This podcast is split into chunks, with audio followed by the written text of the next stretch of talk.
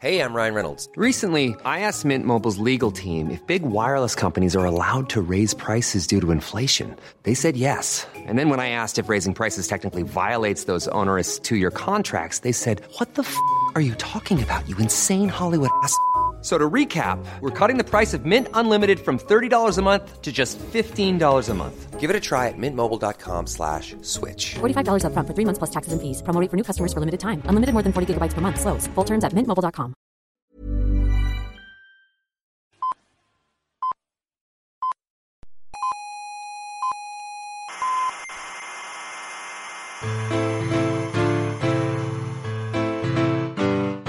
Aquí comienza Coffee Break, la tertulia semanal de la actualidad científica y tecnológica.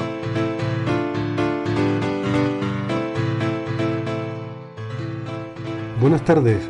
Hoy es día juliano 2.457.311,125. Les habla Héctor Socas y me imagino que les debe sonar un poco rara hoy mi voz. No es solo por el catarro, que también, eh, sino porque andamos de viaje por compromisos de trabajo y entonces estoy grabando estas palabras en la habitación de un hotel y con medios bastante, bastante cutres, la verdad. Pero no se preocupen que en un momento la cosa va a mejorar, ya verán, y se va a escuchar mejor. Así que tengan un poquitito de paciencia. Y es que les hemos preparado un programón buenísimo para hoy. Vamos a empezar con egiptología, ¿eh? hablando de las nuevas revelaciones sobre la, la, tumba de Tutankamón, y luego vamos a pasar a hablar sobre cosmología, ¿eh? del origen del universo, de la materia oscura y de los posibles descubrimientos que nos puede deparar el futuro inmediato. Pero antes que todo eso, mm, permítanme un segundito que les recuerde que nos pueden seguir en internet, en nuestros canales de iBox y en, iTunes, y eh, que les recomendamos suscribirse para que no se pierdan ni uno. Que de verdad que vale la pena, que esto solo es un ratito a la semana y es gratis, caramba, que, que no, si no les gusta al fin y al cabo, pues bueno, tampoco han perdido nada. Entonces en nuestra página web eh, les recomiendo que la visiten porque allí tienen toda la información sobre eh, cómo seguirnos, cómo mandarnos, eh, hacernos llegar sus preguntas y también para suscribirse, claro. La página es www.podcastcoffeebreak.org, ¿vale? Todo junto, podcastcoffeebreak.org. Y por último, si tienen la suerte de vivir en el norte de Tenerife, nos pueden escuchar por la emisora comarcal Icoden Daute Radio en el dial 91.4 de la FM los viernes a las 3 de la tarde. Venga, vamos a empezar ya con el programa.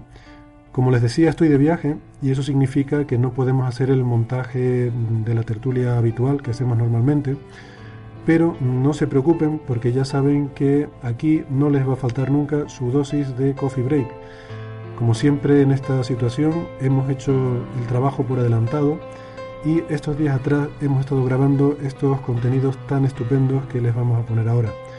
Yo espero que les guste. Mm, son dos charlas con grandes expertos. En primer lugar, el antiguo Egipto y un posible enigma que se acaba de descubrir en la tumba de Tutankamón. Y en una segunda charla vamos a hablar sobre cosmología, sobre los últimos avances en el estudio del origen del universo y eh, la materia oscura. Así que, pues ya sin más dilación, les dejo con, con el programa de hoy. Eh, y nada, espero de verdad que les guste. Juan Antonio Belmonte, doctor en ciencias físicas, investigador del Instituto de Astrofísica de Canarias. Bienvenido de nuevo a Coffee Break. Hola Héctor, ¿qué tal? Por aclamación popular, eh, no hemos podido resistir la presión eh, mediática de nuestros oyentes insistiendo en que trajéramos de vuelta a Belmonte, pero ya les he dicho que Belmonte solo viene a hablar de lo que más le gusta, que es la egiptología. Hombre, y de otras Así. cosas, pero... Bueno, pero no de cualquier cosa, ¿eh? no, no para hacer tertulias, ¿no? No, para hacer tertulias sí, pero no me gusta hablar de lo que no sé, porque es muy fácil meter la pata. Claro, claro. ¿Qué me vas a contar? ¿Qué me vas a contar? Bueno, bueno tenemos y... muchos ejemplos de eso últimamente, especialmente en la política. Muchísimo. Yo creo que los científicos no nos podemos permitir esos lujos. Ajá. Tenemos que tener unos estándares más, más estrictos, ¿no? Efectivamente. Muy bien, muy bien. Y también me complace presentar a Manolo Vázquez, doctor en ciencias físicas, investigador del Instituto de Astrofísica de Canarias. Eh, hola Manolo, bienvenido. Hola, muy buenas. Eh, yo en mi caso eh, sí que la ignorancia bastante atractiva, eh, digamos atrevida en este sentido, pero vengo sobre todo a aprender una vez más de, Juan Antonio sobre la civilización egipcia, ¿no? El tema es apasionante, ¿no? Y yo, a lo mejor algunos de nuestros oyentes, por cierto, hicimos un especial monográfico sobre arqueoastronomía y hablamos mucho con Juan sobre, sobre los egipcios, también sobre Stonehenge. Creo que fue el episodio 23 o algo así, eh, por si alguien está interesado en ese tema. Entonces, digo que igual algunos de nuestros oyentes estarán preguntando que, bueno, que es eso de un físico eh, que sea un experto en egiptología, ¿no? Pero bueno, ya contamos la historia en aquel programa, que básicamente nos comentaba Juan, por, por resumirlo mucho, que eh, a ti realmente tu verdadera vocación era la historia y en particular una de mis vocaciones. Decir que tienes una única vocación no sería cierto. Uno no solo tiene una única etiqueta que lo defina, puede tener más de una. Y eso es bueno, creo yo y de la astronomía también me gustaba, pero sí, la, la, historia y la arqueología es lo que yo solía leer en mis ratos libres, ¿no? Y simplemente, pues con el paso del tiempo, ha acabado convirtiéndose en una de mis líneas de investigación principales, ¿no? Porque realmente una de las, eh, en fin, de las ramas del conocimiento, que es la arqueoastronomía, es eh, una forma de estudiar las culturas antiguas a través de cómo observaban y cómo se relacionaban con el cielo, ¿no? Lo cual es verdaderamente importante, porque lo que nos está dando es su forma de ver el cosmos, ¿no? Su, su cosmovisión que es una de las características más importantes de una civilización, ¿no? Cómo se relacionan con su entorno, cómo miden el tiempo, dónde ven a sus dioses, qué expectativas de futuro tienen, todas estas cosas, la, mm. la, observación del cielo juega un papel absolutamente fundamental. Pero sobre todo en las culturas antiguas, diría yo, ¿no? Porque hoy en día nuestra observación del cielo es más por eh, un tema científico práctico, pero es que antes... Seguimos siendo los principales generadores de feta física. Cuanto más avanza la cosmología moderna, el rango de la, de la religión es cada vez más estrecho. Eso es así, empezó con la revolución en el Renacimiento, en el siglo XVI, 15-16 en los últimos 500 años. Eso no ha parado. Cuanto más sabemos del universo, menos le queda a Dios. Eso es así. Yo, Somos los principales generadores sí, totalmente de acuerdo con, Juan Antonio en ese aspecto. A la religión siempre le quedará, digamos, eh, eh, digamos, la otra vida, y, eso siempre es un, terreno que quedará mm, ligado a las religiones y que es la principal fuente de atracción hoy en día para los que practican la religión. Pero que también en su momento se generó debido a la observación del cosmos, a que los ciclos se repetían en el, en el firmamento, a que la luna nacía, se desarrollaba, decrecía y moría, y, y de pronto volvía a aparecer. Todo eso en mi opinión y en la de muchos especialistas, fue una de las causas fundamentales que generaron la idea de vida más allá de la muerte, ¿no? Asociada, como bien decía Manolo, a, tradicionalmente a las religiones. De todas formas, eh, cuando se habla, por ejemplo, las civilizaciones que tú estudias, los monumentos, representan el saber astronómico, digamos, de, las, de la élite, de la élite de aquellos tiempos, ya sean los sacerdotes o lo que sea. Eh, es una pena de que sepamos tan poco, y eso quizás es algo irrecuperable, de el saber que tenía el pueblo, pueblo llano, ¿no? Tú has conocido aquí en Canarias, por ejemplo, entrevistando con la gente, cómo la agricultura pues está relacionado enseguida con la astronomía. En cambio, de lo que sabía el pueblo llano de Egipto o de otras civilizaciones, pues no tenemos eh, la menor idea, o realmente pienso yo que no tenemos absolutamente. ¿Queda alguna, alguna huella de lo que podía conocer el pescador del Nilo o el agricultor del Nilo? En el caso particular de Egipto, no, pero sí que contamos, por ejemplo, con la obvia, en la obra de Siodo, con el proemio del labrador de los trabajos y los días, donde nos cuenta cómo los agricultores de la Grecia del siglo VIII a.C. usaban las estrellas para saber cuándo tenían que plantar, cuándo tenían que cosechar, etcétera, etcétera. No hay por qué pensar que fuera demasiado diferente en el resto de las civilizaciones del Medio Oriente que observaban el cielo de manera sistemática, ¿no? En el caso particular de los babilonios, no solo para fines prácticos, sino además para fines adivinatorios. En el caso particular de Egipto no podemos olvidar, no debemos olvidarnos de una cosa, que Egipto era altamente dependiente, hoy no tanto porque está la presa de Asuán, de las inundaciones del Nilo. Y la inundación del Nilo es un fenómeno geológico. Y eso era lo que controlaba el tiempo, ¿no? Usaban el cielo para predecir la llegada de la inundación, pero la que de verdad regulaba su ciclo económico su ciclo agrícola era un fenómeno geológico como las crecidas del Nilo. Entonces, en ese sentido, quizá los agricultores del Nilo no tenían tanta necesidad de mirar al cielo como, por ejemplo, los de la Grecia clásica o los de Arabia, pegadita a Egipto al otro lado del Mar Rojo, que sí que observaban al cielo porque estaban mucho más pendientes de las lluvias. Pero eso, eso, justamente a eso me refería, ¿no? Cuando hice antes el comentario de que hoy en día no, no tenemos, o sea, el pueblo, mm, digamos, la, el, el, el, agricultor, el campesino, el pescador, no tiene esa necesidad como tenía antes bueno, eso lo que era el, proletariado. Me parece, ya lo dije el otro día, ¿no? Lo, lo, que me dijo Luis de León hace tiempo en La Gomera, ¿no? Nosotros antes no teníamos televisión ni relojes, entonces no guiábamos por los astros del cielo, ¿no? Claro, eso es justamente mm. lo que voy, ¿no? Que, la, que la, o sea, la contemplación del cielo era mucho más importante para las culturas antiguas de lo que lo es para nosotros. Para las culturas tradicionales. Bueno, no vale, antiguo con tradicional, o sea... Hoy en día sigue habiendo culturas tradicionales que siguen mirando al cielo. ¿eh? Correcto, sí, sí, sí. O sea, y pueden llevar móviles en el bolsillo. Y pueden ir en todo terreno, pero... Bueno, pero si tienen un móvil en el bolsillo pueden saber eh, eh, o sea, pueden saber qué día es, pueden saber si es estación de lluvia o estación seca, mientras que antes, a lo que si yo... ¿Tienen cobertura? Sí. bueno, ya. bueno, en mitad del desierto del Sáhara, por ejemplo, mucha cobertura no creo que haya, ¿no? Pero... Sí, vale, a eso me refería, efectivamente. De todas formas, creo que no estamos yendo por las ramas y, me gustaría eh, centrar la discusión de hoy, vamos, que no es que tenga nada de malo, o sea, podemos hacerlo, pero me gustaría empezar por mm, la razón fundamental, ¿no? Para, para haberte llamado hoy, y es para comentar una noticia que ha salido en muchos medios de comunicación que tiene que ver con egiptología y de la que nos gustaría conocer tu opinión. ¿no? Y luego ya nos podemos poner a, hablar de otras muchas cosas, pero que no, no quede este tema sin tocar. Y es, eh, bueno, ha habido una, rueda de prensa de un equipo de, de, de arqueólogos británicos que sostienen la teoría de que en la tumba de Tutankamón pues eh, bueno, igual no lo puedes comentar tú mejor, pero vamos, que básicamente esa tumba fue algo que se hizo eh, un poco corriendo, porque este faraón murió joven y no había preparado para él un recinto adecuado, eh, y que en, en, las inmediaciones de esa tumba oculta estaría el recinto funerario. Mediaciones no, dentro de. Bueno, dentro de, efectivamente, estaría el recinto funerario de la reina Nefertiti, ¿no? que es uno de los, entiendo que es uno de los grandes misterios hoy en día. Bueno, la, cuestión es, em, es el arqueólogo británico, el egiptólogo Nicholas Reeve, que se ha especializado en los últimos 15 o 20 años.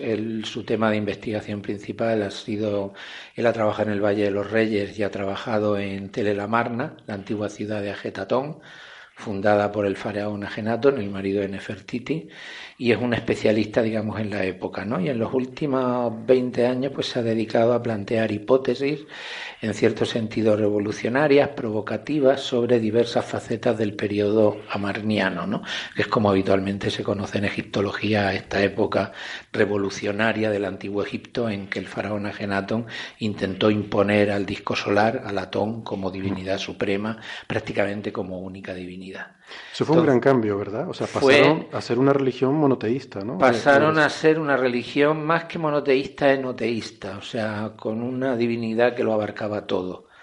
Eh, pero duró muy poco tiempo el experimento. la revolución atoniana empieza en el año 4, 3, 4 del reino de Agenatón, reinó 17 años y como mucho sobrevivió un par de años, 3, 4, 5 años después de su muerte. O sea, es una revolución muy breve. Y de hecho, además, sus sus sucesores en el trono, especialmente el faraón Horemheb y sobre todo los ramésidas, Seti I, Ramsés I y Ramsés II, borraron, hicieron el esfuerzo de tratar de borrar de la memoria por completo del pueblo egipcio esos 20 años, ¿no? Destrozando los monumentos de los reyes del periodo, violando sus tumbas, destrozando sus tumbas, destrozando sus monumentos, borrando sus nombres de todas las inscripciones donde las encontraron, desmontando los templos y incluyendo los comisamientos de sus propios edificios. En fin, fue una auténtica damnatio memoriae, ¿no? Entonces lo que los egiptólogos hoy en día tratan es de reconstruir ese periodo, es como reconstruir un antiguo, un auténtico puzzle, ¿no? con piezas. Un que alguien intentó romper. que alguien intentó romper es un puzzle que de, alguien que intentó romper deliberadamente, no sabemos cuántas piezas nos faltan, no sabemos si tenemos todas las piezas y. O sea, que si ya es difícil ponerse a reconstruir la historia, encima cuando alguien ha intentado borrarla. Cuando alguien ha intentado borrarla es terrorífico. Eh, eh, realmente una cosa que asombra de la civilización egipto, primero es su, su duración, eh, Una cosa, Manolo, perdona, por centrar el asunto, estamos hablando del siglo XIV. El siglo XIV antes de Cristo, sí.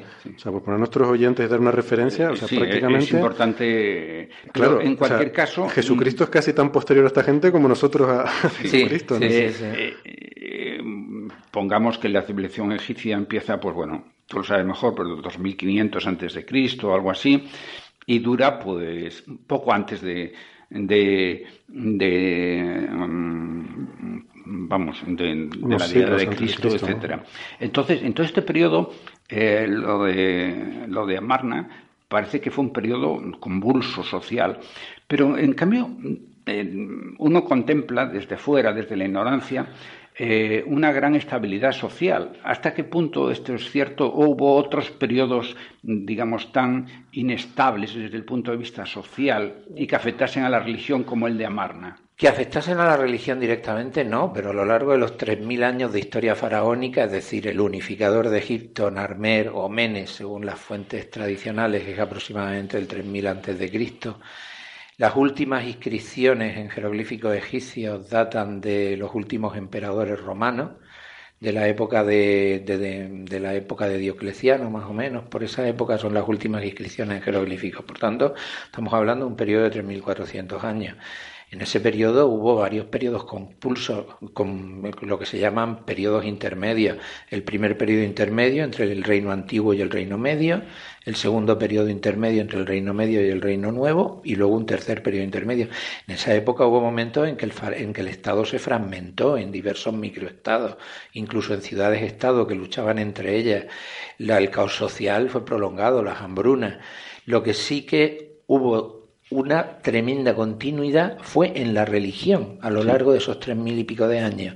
Es decir, los dioses que aparecen mencionados en los textos de las pirámides del reino antiguo son los mismos dioses que se veneran en época greco-romana, prácticamente sin variación. En ese sentido, el periodo de Amarna es absolutamente excepcional, es decir, un solo señor que trata de instalar una revolución religiosa y fracasó Imagínense, es como si de pronto, pues a Mahoma, en la batalla de Badr, en vez de ganar la batalla, la hubiera perdido y el Islam se hubiera acabado después de 20 años y, y ya está, ¿entiendes? Eh, de todas formas... Eh, eh, bueno, pero quizás con una, con una diferencia, que sí fue capaz de imponerla, pero no duró más allá de su reinado. No, no duró más allá de su reinado porque a su muerte, sus sucesores, puede que incluso su propia esposa, Nefertiti, que ascendió al trono desde mi punto de vista, a la muerte de su esposo, puede que ah, ya su, eso es una teoría. sí, sí, puede que su propia esposa, eh, Nefertiti, tratase de recuperar las relaciones con los cultos antiguos, ¿no? especialmente con la casta sacerdotal, que eran los mayores terratenientes de Egipto, ¿no? tratando de reconstruir puentes porque la situación, si no, su propia familia corría riesgo. Por ejemplo, en relación a la noticia de Licora Rips, tanto en las televisiones como en los periódicos y tal, se han esforzado en mencionar a Nefertiti como madrastra de Tutankamón. Eso no es cierto, lo único que sabemos es que era la suegra de Tutankamón con seguridad. Es decir, la gran esposa real de Tutankamón era la reina Angesenamón, antes Angesenpaatón, que era la tercera hija de Agenatón y Nefertiti. Por tanto, su suegra era con seguridad. pero su madrastra no era hijo, no, era hijo de Agenatón sí, sí era hijo de un ah. faraón. De hecho, aparece en inscripciones encontradas, se han encontrado restos de, antiguos edificios de Amarna desmontados en otras ciudades. Hay en Portaicolar uno donde se menciona al príncipe Tutanjatón, hijo del rey de su propio cuerpo. Por tanto, su padre era un rey. Pero desde que Zahi Hawass hizo los estudios de ADN en el año 2010 y National Geographic publicó que Agenatón era el padre de Tutankamón, esto se viene repitiendo como un mantra, traca, traca, traca, traca, traca, traca, y es el rodillo. Ah, lo que yo pensaba. Te hubo una idea repetida insistentemente acaba convirtiéndose en una verdad, cuando en los círculos egiptológicos está más que cuestionado que el cadáver encontrado en la tumba KV55 del Valle de los Reyes, que está justo enfrente de la de Tutankamón, el cuerpo que se encontró allí sea el de Agenatón, está muy, muy cuestionado tanto por los paleopatólogos como incluso los propios estudios genéticos que Hawass utilizó para demostrar que aquel individuo era el padre de Tutankamón, lo cual es cierto. Lo que no demuestran en absoluto es que aquel individuo fuera Genatón. Por tanto, en cierto sentido, sabemos que Nefertiti era con seguridad la suegra de Tutankamón, pero no sabemos si era su madrastra, que casi con seguridad no. Su madre, hay egiptólogos que defienden que. Yo he oído esa hipótesis. hay egiptólogos que defienden que Nefertiti era la madre de Tutankamón y la defienden con insistencia y dan argumentos de peso, probabilísticamente muy endebles, pero no por ello dejan de ser factibles y podría ser su tía también. En, fin, el, grado de parentesco no está. El único que estamos seguros es de que era suegra, pero de todo lo demás es meras especulaciones. Entonces, lo que Rips fundamentalmente ha descubierto a través. Ha habido una empresa, curiosamente española, que recibió el encargo de hacer un facsímil de la tumba de Tutankamón, ¿no? Para o hicieron un escaneado, sí, un escaneado completo, lo mismo que hicieron en Altamira. Eh, o sea, me parece incluso que es la misma empresa. O sea, esto es fotográfico, ¿no? Es una reproducción fotográfica. Hacen escáner, escanean las paredes primero también para reproducir el relieve. Ah, con relieve también. Con relieve y todo, y luego hacen fotografías y lo reproducen en 3D exactamente. Entonces, en ese escaneado, esta gente lo que descubrió es que detrás de la sala principal de la tumba de Tutankamón parece haber dos puertas selladas detrás de la propia decoración. O sea, esas puertas de, existir, de ser reales y no ser una fractura curiosa en la roca, que podría ser. o sea, lo que se ve es como una ranura. Lo que se ve es como una ranura, en un caso casi completa, con la idea de puerta, en otro caso no está tan clara, pero curiosamente encima está pintada la decoración de la tumba. Es decir, que se selló antes de que la tumba se, se, decorara. O sea, aquello se selló y luego se pintó por encima. Se pintó por encima, se, se enfoscó primero se enfoscó y encima luego se pintó al fresco por encima, ¿no? Entonces, eso es lo que Nicolas Rips, al descubrir que existen estos escáneres, que ya tienen tiempo y no son de antes de ayer, sino de hace más tiempo, eh, ha postulado la idea de que esto en realidad son dos puertas que conducen a cámaras ocultas.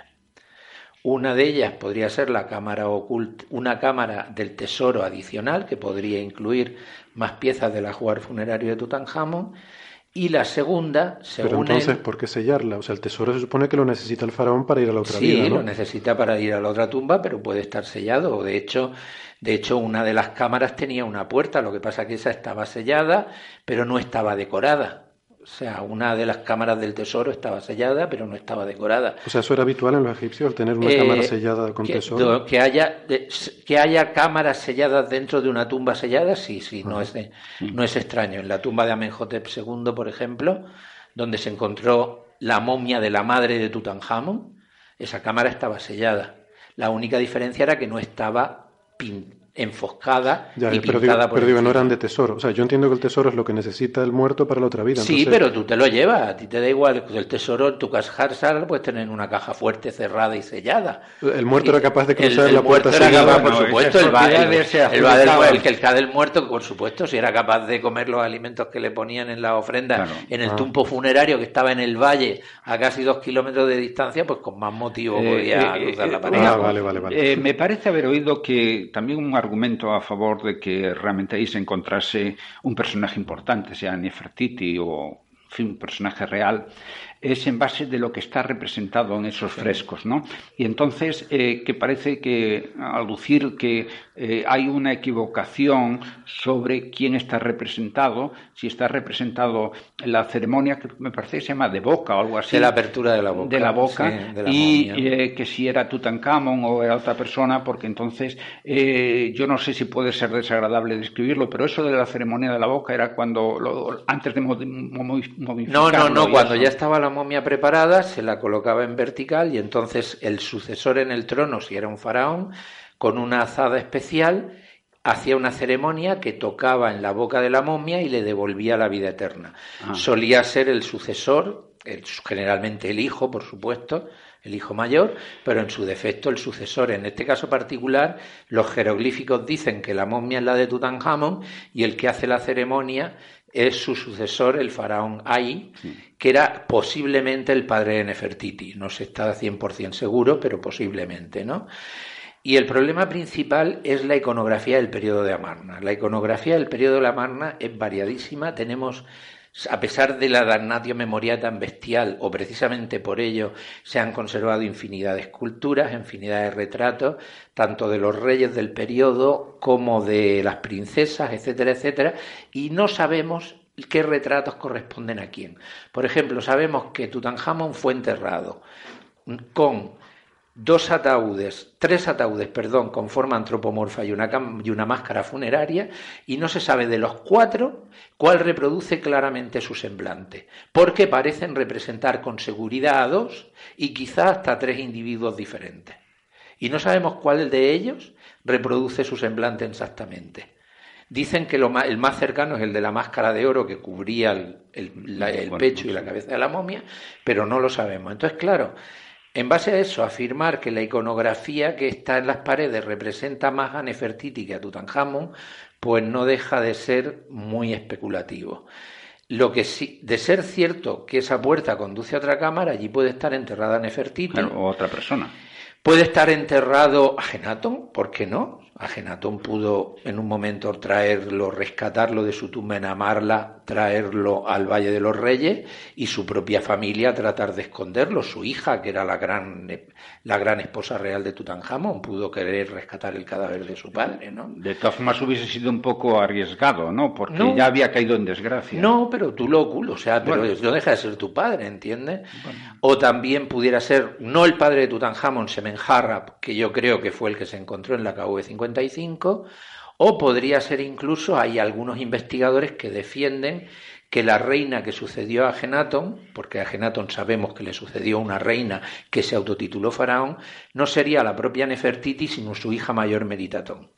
Hay un, egiptólogos que defienden esa idea. Hay argumentos a favor y en contra de unas hipótesis y de otras. ¿Entiendes? Yo en particular opino que fue Nefertiti y tengo mis argumentos para probarlo. Eh, eh, Pero el problema es que hay argumentos que se retuercen, hay argumentos que se usan para afirmar una cosa y justamente la contraria. Bueno, eso es lo típico de la ciencia también. pues sí. Y de Groucho Marx, que decía también, eh, cosas similares, ¿no? Personaje muy sensato. Eh, esto, una pregunta. Antes, eh, el periodo de Amarna dices que duró unos 20 años, ¿no? Sí. Y que no se conoce otro de esas características religiosas.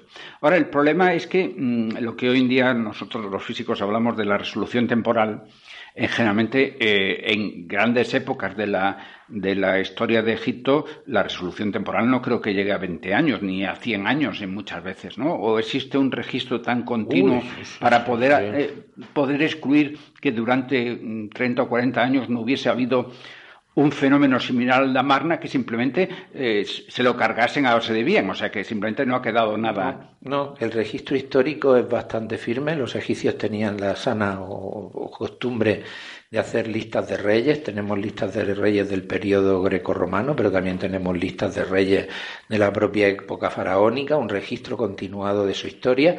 Y curiosamente, por ejemplo, una de las listas de reyes que mejor se conoce es la lista de Abidos, que elaboró, la elaboró Seti I en su templo funerario. ¿no? ¿La lista de, perdona? De Ávidos. Ávidos era una de las ciudades más sagradas de, de Egipto junto con Tebas y algunas más. Era donde supuestamente estaba la tumba del dios Osiris y era donde después, muchos siglos después, los egiptólogos encontraron la necrópolis de los primeros faraones de Egipto que por eso posiblemente el lugar era especialmente sagrado, ¿no? Pues en esta lista de los reyes están todos los reyes mencionados uno detrás de otro y curiosamente de Amenhotep III salta directamente a Jorenjep. O sea, el periodo de Amarna lo ignora por completo, no aparece mencionado Amenhotep IV, que es Agenatón, no aparece mencionado su sucesor Nefer Neferuatón, en mi opinión Nefertiti, no aparece mencionado Semenjara, el padre de Tutankamón, no aparece mencionado Tutankamón, ni aparece reflejado el que posiblemente, el que pues, sería su abuelastro como mínimo, eh, hay. Ninguno de ellos aparece en la lista de habidos, es decir, fueron machacados a conciencia, borrados de la historia mientras que del resto existe un registro más o menos conocido. O sea, sí que tenemos, por ejemplo, en los periodos intermedios que mencionaba antes, hay caos políticos, hay invasiones de pueblos extranjeros, pero incluso cuando esos pueblos extranjeros invaden Egipto y conquistan el país, asumen la religión faraónica como propia, no imponen, curiosamente, sus divinidades. Es decir, el culto al dios solar Ra en Egipto, que está atestiguado por primera vez en la segunda dinastía, no cesó a lo largo de todo el periodo de la historia egipcia. Fue cambiando su personalidad. En un momento, por ejemplo, a la divinidad Amón, el oculto, se la asoció al sol como Amon-Ra. Pero esos son cambios sutiles, ¿entiendes? No son auténticas Pero eso es lo razonable. Juan. ¿verdad, ¿verdad, Manolo? Que nosotros estamos muy de acuerdo en que se adore al sol. Es que lo raro es que Bueno, la cultura claro no que como físicos solares, Hombre, eh, realmente lo eso que estamos de claro. acuerdo es de que se adore y se considere bien a los físicos solares. Por supuesto. Eso, oh, eso es lo primero. eso es lo O sea, primero. yo creo que eso es lo Y que luego estamos al de sol, que quieras que O- no, que nos fuente- adoren, eso ya es demasiado. Es fuente de Es- toda es vida. incómodo, ¿no? Que se nos tenga en cuenta en la nómina. Total. Oye, em, eh, a ver, Juan, yo, yo quería, te voy a pedir que te mojes, venga, eh, y, porque yo recuerdo que en el, en el programa anterior tú hablabas de que había eh, hipótesis em, salvajes, eh, especulación. Hablabas de especulación salvaje, hablabas de especulación simpática, incluso hablabas de piramidiotas, ¿no? Sí. Entonces, bueno, Entre eh, los que algunos me han incluido recientemente. eh, incorrectamente, pero eh, este hombre Reeves, eh, Reeves o Reeves, no recuerdo. Nicholas Re- Reeves. Reeves, Reeves. exacto. Eh, quiere volver ¿no? a la tumba de Tutankamón armado con un escáner y un radar para eh, hacer una- un estudio no invasivo de qué hay ahí detrás, Sí hay- ¿no? y ver si, se- hay si cámaras ahí detrás. Sí, ¿no? Entonces, ¿tú crees que es un piramidiota, que es una especulación simpática o que es una No, especulación no es salvaje? ninguna tontería. O sea, la apariencia de puerta está. O sea, otra cosa, otra, otra posibilidad es que existiera el plan de excavar esa puerta y se diseñara el perfil de la puerta y nunca se llegó a excavar. Eso es relativamente frecuente. En Egipto tenemos tumbas eh, en las cuales pues está excavado el, por los primeros cinco metros y de pronto la tumba se abandonó porque su dueño se murió antes de tiempo o porque se encontraron en una fractura en la roca o lo que fuera. Es decir, la tumba en donde está enterrado Tutankamón pudo planearse que fuera más grande y se planeó elaborar una puerta, se preparó el marco para que los picapedreros empezaran a cortar la piedra para avanzar y nunca avanzaron, es decir, puede estar el marco de la puerta y no haber nada detrás.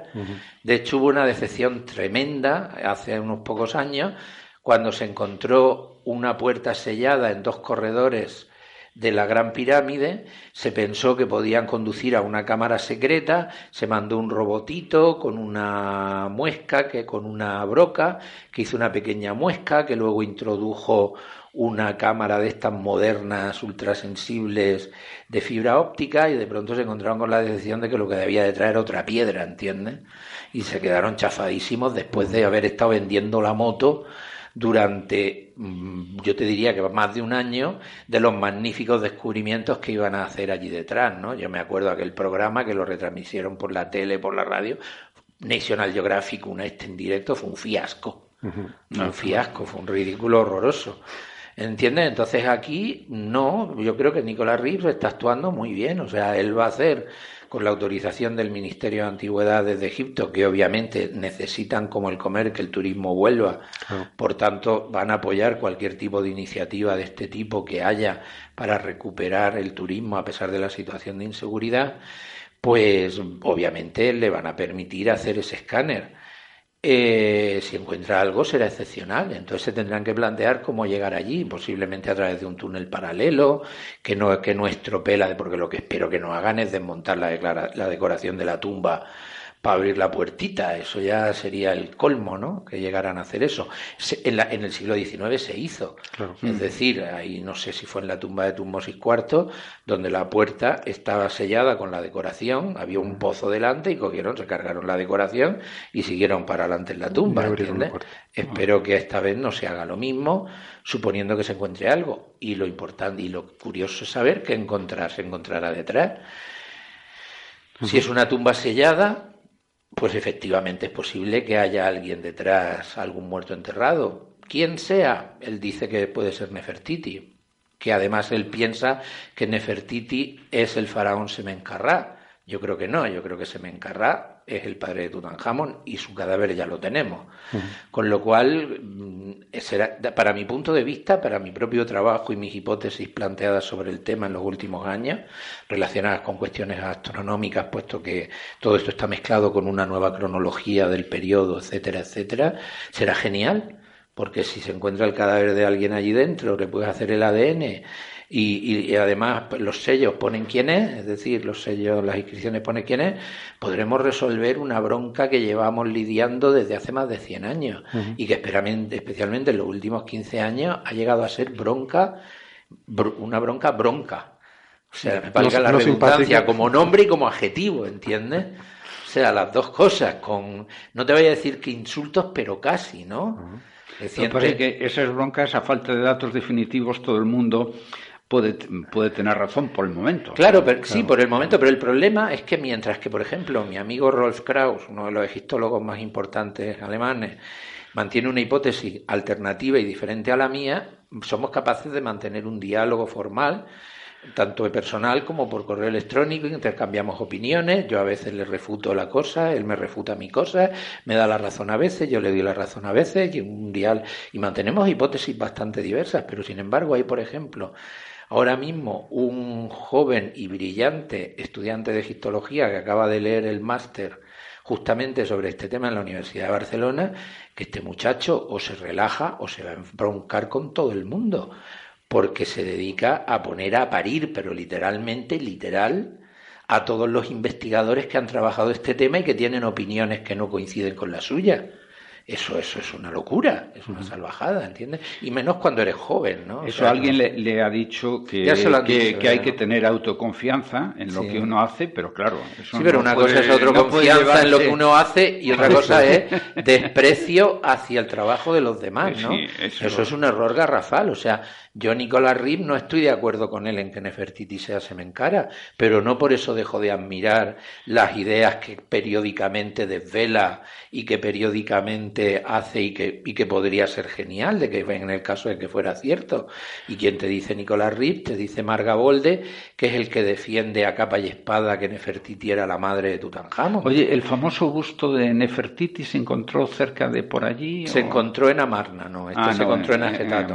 se encontró en el taller, era en el taller de un escultor que se llamaba Tutmose, que era el escultor de la familia real y que además era un escultor magnífico, y se encontró con un montón más de bustos de miembros de la familia real y de la nobleza de, de Amarna, la mayoría de ellos sin identificar. O sea, solo el de Nefertiti se ha identificado fundamentalmente por el casquete que lleva, porque el casquete, este azul típico que la identifica, en las representaciones solo se sabe que lo lleve ella es el único personaje femenino de la historia del periodo de Amarna que lleva ese casquete. Por eso se tiene bastante claro que es Nefertiti. Es un poco sorprendente que, a pesar de, ese espíritu de destrucción de todo lo que significaba Amarna, Akenatón, su nueva religión, se haya podido identificar la ciudad de Amarna. Está claro que no había explosivos, pero podían haberla aniquilado con muchas ciudades. Ya, ya, pero, pero se hay incluso hoy en día, yo me acuerdo ver esquemas de cómo era Marna. Claro, porque, se, ha, algo han dejado. porque se ha excavado, porque se ha excavado todos los monumentos. Podían haberla arrasado totalmente. La arrasaron, es que la arrasaron, es que todos los monumentos en piedra de Akenatón,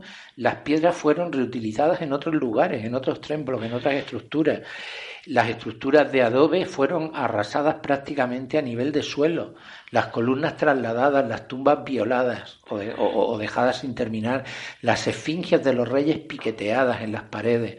De hecho, cuando los primeros estudiosos del siglo XIX llegaron a lo que hoy en día es Amarna, Getatón, y de pronto encontraron aquellas tumbas con aquellas representaciones, no tenían ni idea de quién se estaba, de, a quién se estaban enfrentando, hasta que no empezaron las primeras excavaciones a finales del siglo XIX, y fue por una casualidad, fue porque unos, eh, unos felag, unos agricultores locales, de pronto encontraron el archivo real de Amarna con las tablillas de arcilla que del archivo real de la ciudad y las estaban vendiendo en el mercado negro de Strangi y entonces de pronto los egiptólogos se dieron cuenta de que estaban y, decían cómo tablillas escritas en acadio están saliendo aquí en Egipto. De hecho, se pensaban que era tráfico de antigüedades desde Oriente Próximo. No, no, era en el propio Egipto. Y entonces fue cuando dijeron, joder, aquí hay algo grande.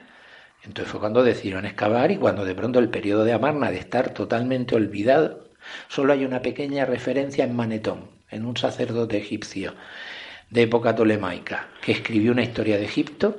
Hay una referencia a una reina que sucedió a su padre. así mencionado, y una serie de reyes de los que los egiptólogos no sabían nada porque los registros históricos no, no los mencionaban. Y fue de pronto un cambio radical, pero, pero los ramésidas se lo montaron muy bien, o sea, la Damnatio Memoriae le funcionó durante, pues durante 3.500 años. Oye Juan, y una curiosidad que tengo como ignorante totalmente de lo que era la cultura del antiguo Egipto, ¿no? Em, ¿Era habitual que una reina, eh, eh, vamos, que una mujer eh, pudiera ser faraona? O, era algo, o era Nefertiti un personaje muy peculiar incluso en eso que de alguna forma fue aceptado que, pudiera ser faraón? Hay varios casos a lo largo de la historia de Egipto. En, algunos casos como por ejemplo el caso de la reina Nefrusobek, el último soberano de la dinastía XII, es porque era la última, el último miembro, el último descendiente de su dinastía. Entonces se la reconoció como reina y de hecho está en los registros históricos como tal. Y de hecho después de ella llegó el caos, ¿no? Porque sus sucesores, que eran posiblemente miembros menores de la familia real, secundarios, tal, el, el imperio medio se desmoronó, ¿no? Hay otros casos, pero eh, esos otros casos, general, como el caso de Hatshepsut, son mm. usurpaciones. Es decir, es una reina que está actuando como regente y que en un momento determinado, ante un faraón niño con poco poder de decisión, decide asumir el trono. Pero en el caso particular de Hatshepsut, por ejemplo, ella nunca inició una cuenta de años de reinado por sí misma. Ella seguía fechando los documentos basándose en, los, en las fechas de su hijastro Tutmosis III, que luego llegó a ser uno de los faraones más grandes de Egipto, ¿no? Lo llaman el Napoleón de Egipto. Pero Hatshepsut durante 20 años, no uno ni dos, 20 años, le usurpó el poder y fue soberana suprema de Egipto. Pero como sin reconocerlo, ¿no? Eh, no, no, sí, sí, sí, se autotituló faraona, se, se, se representaba con, con, rasgos varoniles, incluso con Pero sin embargo no llevaba el registro de años. No llegaba el registro de años, eso se hubiera considerado ya una usurpación completa, ¿no? Digamos, de todas maneras, la persiguieron, su memoria fue perseguida por, no, no, tanto como la del periodo de Amarna, porque no inició una reforma religiosa, solo fue una usurpación política, digamos, pero sus templos, sus imágenes fueron machacadas, sus nombres destrozados, sus estatuas destrozadas, posiblemente por su hijastro, por Tutmosis III, y puede que incluso por los faraones siguientes. Y luego el siguiente caso es Nefertiti. Nefertiti posiblemente intentó hacer lo mismo que había hecho Hatshepsut, pero con una variante, que ella sí que inició sus propios años de reinado. Es decir, usurpó el título faraónico a todos los niveles. De hecho, le quitó al trono al que posiblemente era el heredero legítimo del trono, que podía ser Tutankamón, ¿no? Pero de eso no estamos 100% seguros, es decir, el, cómo se sitúa la cronología en ese periodo no estamos seguros. Luego algo similar ocurriría al final de la historia del Egipto independiente con Cleopatra, ¿no? La reina Cleopatra acabó asumiendo todo el poder de los faraones, pero curiosamente Cleopatra nunca se llegó a titular rey. O sea, nunca llegó a titularse faraón. Ella siempre gobernó en nombre de primero su hermano mayor, luego su hermano pequeño y finalmente su hijo Ptolomeo César, ¿no? Aunque detentaba todo el poder político, no lo usurpó. Por tanto, en la historia de Egipto, reinas que reinaron totalmente con seguridad, conocemos tres casos. Tauser o Tausre, que también era la viuda de un rey, eh, Nefrusobek y Hatshepsut. Y queda la duda de quién era Nefer Neferuaton, que puede ser Nefertiti o su hija Meritaton. Yo en particular creo que era Nefertiti. Muy bien, genial. Pues oye, muchas gracias por venir. ¿Te puedo emplazar para cuando se resuelva esta especulación simpática entonces que tú has definido? Pues sí, sí, sí, sí. La verdad es que a mí me tienen ascuas porque tanto en el sentido positivo como negativo eh, falsar, como decía Popel, falsear la hipótesis que uno ha defendido siempre es importante.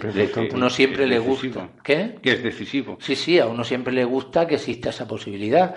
Y esto sería maravilloso, pero ya te digo, debemos estar preparados para la decepción de que simplemente sea una puerta esbozada y nunca excavada. ¿Y tú consideras que, el proceso administrativo de Egipto será suficientemente rápido? Sí, porque en este caso hay un interés bestial por eh, a nivel de recuperar el turismo, de recuperar el interés por Egipto, de que Egipto vuelva a ocupar los titulares en la prensa y no por los atentados de Daesh o por el malestar sociopolítico que hay en el país, ¿entiendes?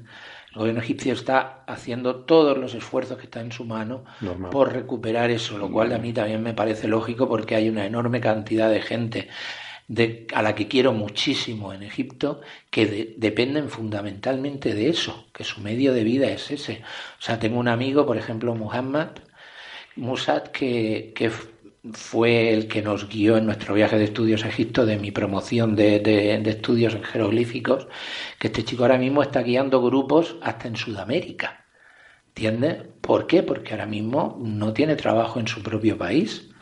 Él se había especializado además en viajes muy, muy especializados para universitarios, para cristianos devotos, por ejemplo, tenía una ruta mariana dedicada a la Virgen María y a la visita de la Sagrada Familia en Egipto. En fin, todos estos proyectos ha tenido que abandonarlos, porque ahora mismo la seguridad en el país no es tal. No, no existe. Por tanto, creo que sí, que irán rápidos. Muy bien, pues, pues nada, eso que ganamos todos. Pues entonces nos emplazamos aquí, queridos amigos oyentes, con Juan Antonio Belmonte, con Manolo Vázquez y no sé, cualquier otro contertulio que se nos pueda unir y seguiremos hablando de este tema tan apasionante. Pues encantado. Muchas gracias. José Alberto Rubiño, eh, buenas tardes, bienvenido a Coffee Break. Hola, buenas tardes. Eh, José Alberto Rubiño es doctor en ciencias físicas, es investigador titular en el Instituto de Astrofísica de Canarias y eh, es, uno, una de las mayores voces autorizadas en, el ámbito de la cosmología, en particular en la cosmología observacional. Y la verdad es que llevamos tiempo que eh, queríamos contar con su presencia aquí en Coffee Break para, para que nos aclarara algunas de las cosas ¿no? de las que hemos estado hablando. Pues en varios programas ya hemos hablado sobre el origen del universo, incluso sobre el fin del universo. Y, y bueno, José Alberto es uno de los mayores expertos mundiales en este tema. Eh, de hecho, hay un experimento muy interesante que se está poniendo en marcha eh, aquí en, el Observatorio del Teide en Tenerife, que es el experimento Quijote.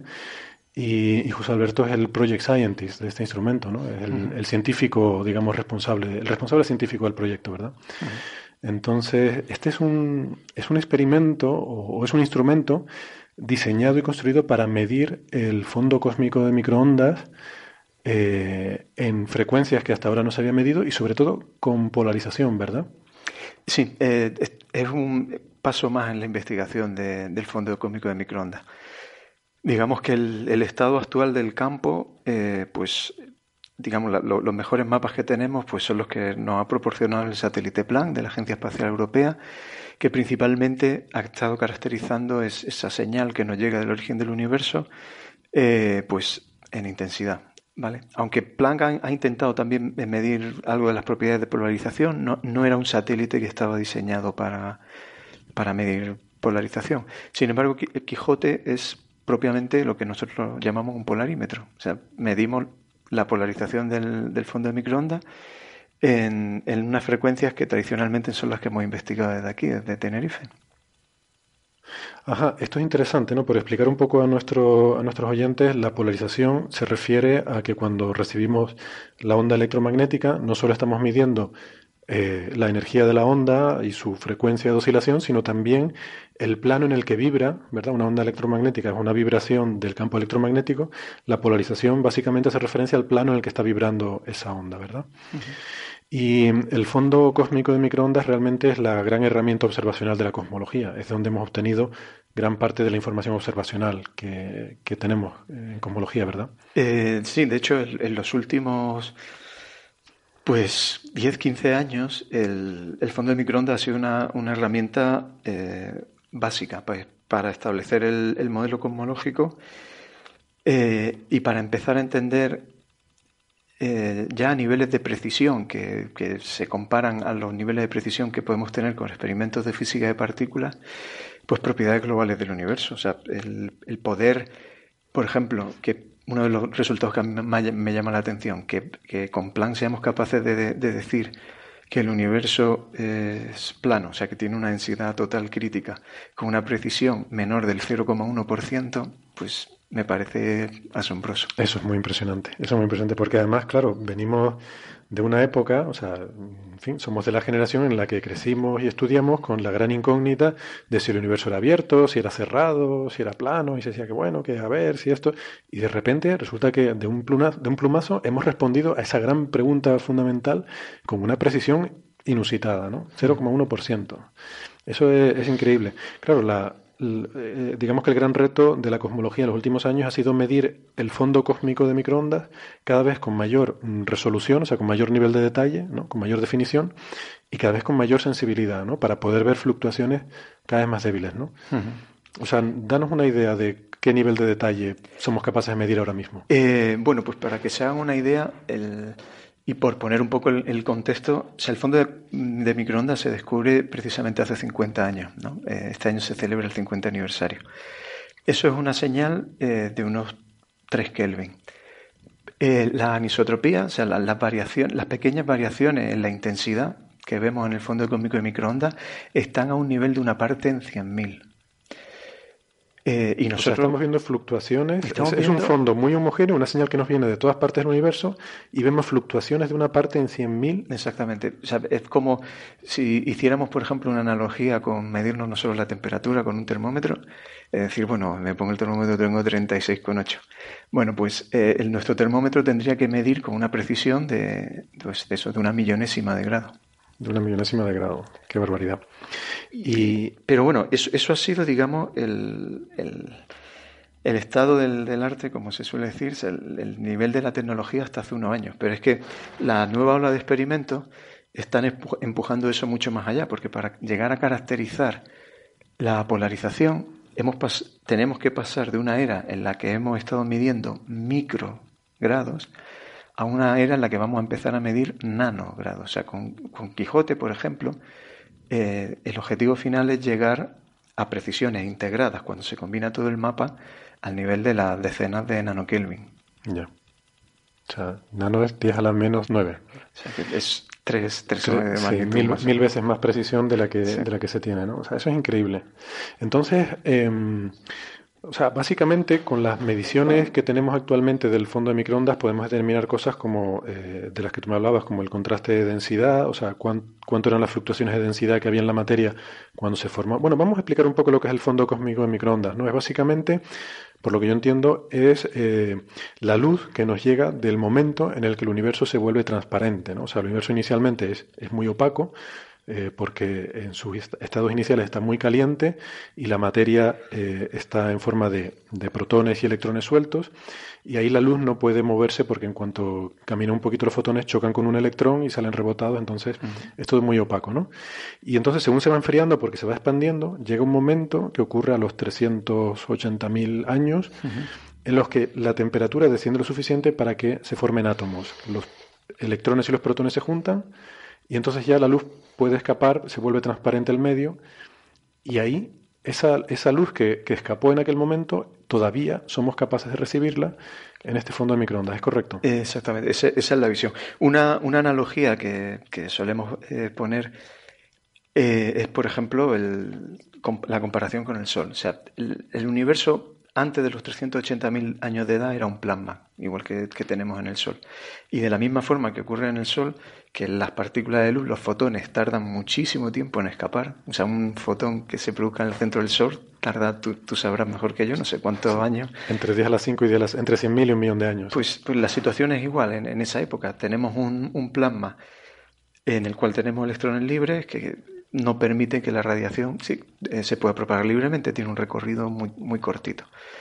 Eh, en el momento en que el universo se vuelve globalmente neutro, eh, y eso significa que, pues eso, que dejamos de tener un plasma y tenemos básicamente hidrógeno y helio, pues esos fotones ya no encuentran dificultad y, esencialmente quedan libres. Y uno le puede llamar la atención que, queden, sea, que queden prácticamente sin distorsión durante tanto tiempo, pero es que el universo es muy transparente. Sí. es muy transparente.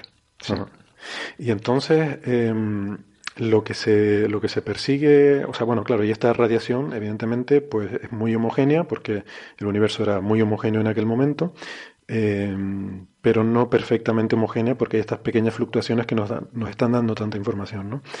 Y Entonces ahora, aparte de esas inhomogeneidades, pues también las medidas de polarización, por ejemplo, ¿qué información nos pueden aportar? Yo he oído hablar de buscar ondas gravitacionales y este tipo de cosas, pero entiendo que eso ya es eh, mucho más complicado, ¿no? Eh, bueno, voy a un poquito, vamos por, por partes. El, el, fondo de microondas está, está polarizado, o sea, desde un, teóricamente predecíamos que tenía que haber polarización simplemente porque eh, bueno, físicamente sabemos que siempre que la luz, el proceso de dispersión de los fotones en partículas cargadas es un proceso que preserva la polarización en una determinada geometría. Esperábamos que hubiera polarización y, y se detectó por primera vez esa polarización en 2002, o sea que realmente llevamos muy poco tiempo haciendo ese tipo de estudios.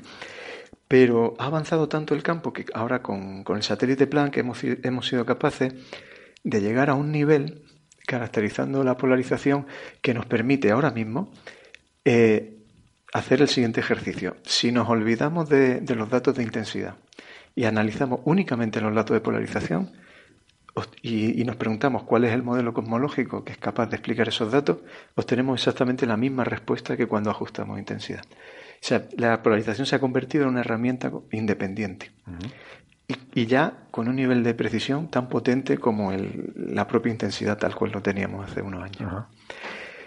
Claro, eh, esto, bueno, es, digamos, la polarización promedio que nosotros esperábamos para, para el fondo de microondas. Lo que pretendemos hacer con el experimento de nueva generación, en particular con Quijote, es ir un paso más allá. Resulta que dentro de todo este mapa de polarización de, de la señal que nos llega al fondo de microondas, eh, nosotros esperamos encontrar una señal eh, que es muy débil, pero es muy característica eh, y que está asociada a la existencia de ondas gravitacionales en el origen del universo. Estamos hablando de, ya no nos, o nos tenemos que remontar al momento de la inflación, una fracción de segundo antes del, Big Bang, y la teoría predice bueno, que en, ese proceso pues, se van a generar ondas gravitacionales.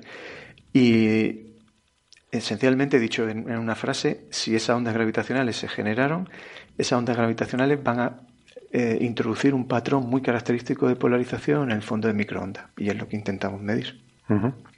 Ya. Pues. Em, y, o sea, y, se espera que Quijote eh, pueda ser capaz de, proporcionar eh, ese tipo de mediciones con las que se pueda llegar a, ver eso. ¿no? O sea, me parece absolutamente fascinante. O sea, estamos hablando de medir una, eh, una consecuencia observable del periodo inflacionario del universo. Sí. O sea, nos ponemos en 10 a la menos, ¿qué? 10 a la menos 30 segundos. 10 a la menos 33, realmente el origen del universo, porque cuando hablamos del fondo de microondas estamos hablando de 380.000 años, que bueno, eh, pues sí, es el origen del universo, pero esto nos retrotrae a 10 a la menos 33 segundos. Eh, sí, eh, sería una medida indirecta, pero, pero bueno, el fondo de microondas, digamos que tiene impreso, digamos, como fósiles de toda la evolución del universo y de todas las etapas anteriores. O sea, entonces, pues, por ejemplo, ese, ese momento inicial de la inflación imprime en el fondo de microondas eh, pues una serie de, propiedades que hoy día somos capaces de observar. Por ejemplo, la abundancia de las manchas de las anisotropías que vemos en el fondo de microondas a muy grandes separaciones en el cielo. Y ahí, cuando digo muy grandes separaciones, me refiero a, varios grados. O sea, si miramos una mancha en el fondo de microondas en una dirección y miramos a 10 grados de esa, eh, pues el, cómo están relacionadas ese tipo de manchas tiene que ver con cómo fue el proceso de la inflación. Y, bueno, pues todas esas predicciones de la teoría inflacionaria eh, se han verificado en estos años estudiando el fondo de microondas estudiando esas propiedades de la distribución de, manchas a muy gran escala. Lo que ocurre es que de, toda esa lista de predicciones tenemos verificadas todas menos la última, que es debe haber ondas gravitacionales. Entonces, claro, detectar las ondas gravitacionales como por su contribución a la señal, como esa contribución es muy pequeña, pues muy difícil separarlo directamente en los mapas de intensidad. Entonces, bueno, pues eh, lo que intentamos es buscar una huella que solo puede ser generada por las ondas gravitacionales y esa huella está en los mapas de la polarización. Pues, em, o sea, la verdad es que es impresionante, ¿no? Porque la, cosmología es una ciencia que ha avanzado muchísimo en los, últimos, los últimos 20 años y, que está, está avanzando muchísimo, ¿no? Entonces, eh, traigo esto a colación de... Eh, el, bueno, yo quiero comentar a nuestros oyentes que eh, quiero dar las gracias a José Alberto porque le pedí un favor, que es que se escuchara el episodio, creo recordar que era el episodio 8, de nuestro podcast, donde hacíamos un monográfico sobre cosmología, ¿no? porque es un tema que, sobre el que nos preguntaban mucho los oyentes y queríamos hacer un programa donde explicáramos una serie de, por lo menos, los conceptos más básicos.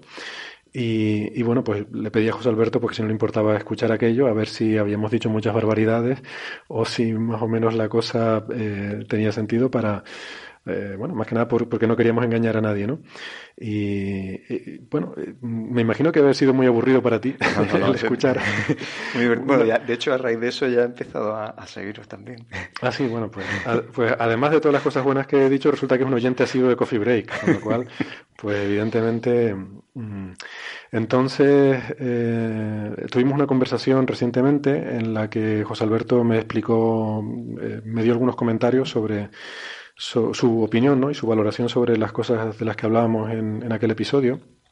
Y esto es un proceso, por cierto, que debo decir que es muy común en la ciencia, el eh, pedirle a un colega pues, que revise algún trabajo que has hecho, o incluso en las revistas, en las publicaciones científicas, eh, se estila lo del el peer review, ¿no? el, el mandar el trabajo a, a, un colega que haga una valoración de, eh, para ver si reúne los requisitos de calidad. Entonces, bueno, pues para que vean nuestros oyentes que aquí también sometemos a los mismos estándares, las cosas que decimos pasan también por peer review, ¿no? Entonces, bueno, pues para mi sorpresa, eh, José Alberto me dijo que no encontró grandes errores en lo que habíamos dicho, eh, lo cual me, me, tranquilizó mucho. Y bueno, no sé si nos quieres comentar un poco, pero sí que tuvimos una discusión sobre el tema de la materia oscura, donde ahí sí que me dijiste que había cosas que ya se había avanzado bastante sobre lo que nosotros hablamos en el programa. Sí, el, tema de la materia oscura, que es uno de los más apasionantes, uno de los problemas que tenemos abiertos en la cosmología actual, eh, aunque es cierto que históricamente en aquel programa pues comentasteis cuáles eran las evidencias clásicas sobre eh, la existencia de la materia oscura, en, los últimos 15 años eh, ha habido una, una serie de avances tremendos en, en, este campo.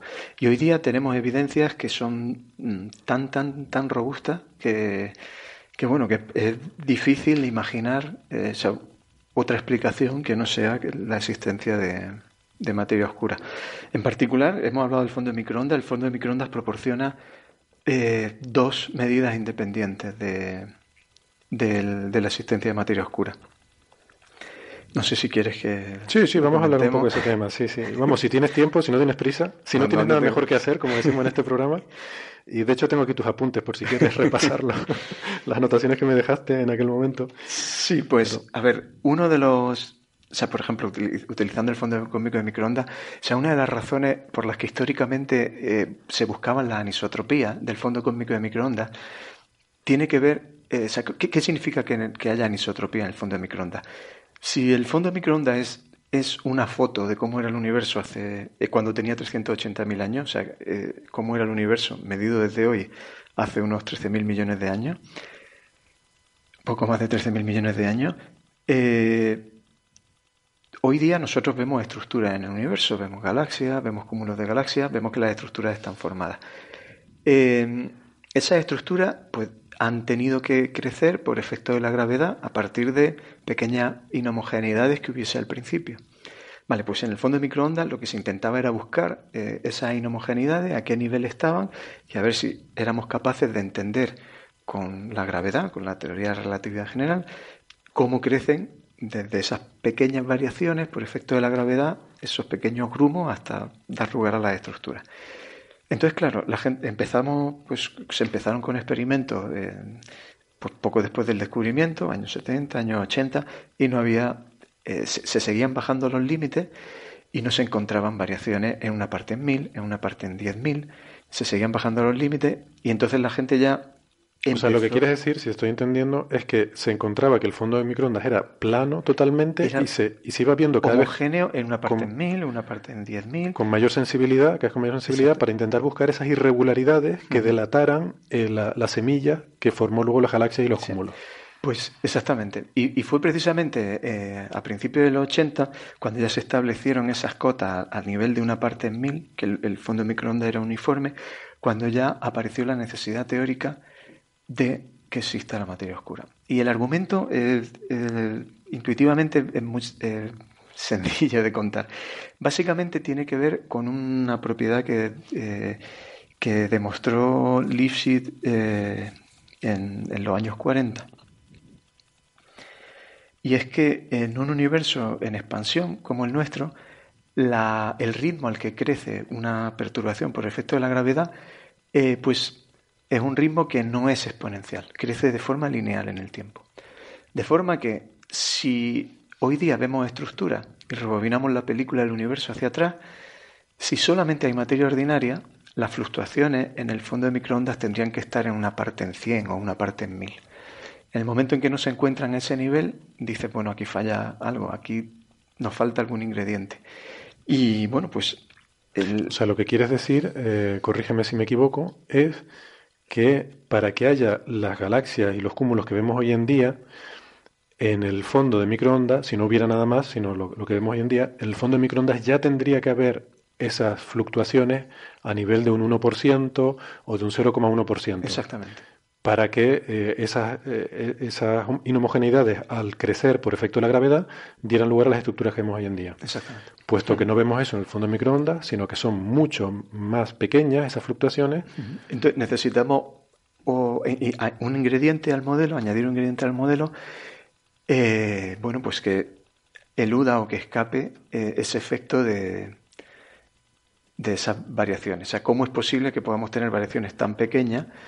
Y, a la vez eh, tener estructuras hoy día. O sea, que tiene que haber algo que hiciera que colapsara más rápidamente la materia. Mm, más, materia, esencialmente. Más, materia, más materia, pero tiene que ser una materia que no interaccione con la luz, o sea, que no interaccione electromagnéticamente. De forma que, porque en el fondo de microondas esencialmente lo que estamos viendo es luz, ¿vale? Y esa luz nos traza de manera indirecta a qué nivel estaban las variaciones en la materia que estaba acoplada a ella. ¿vale?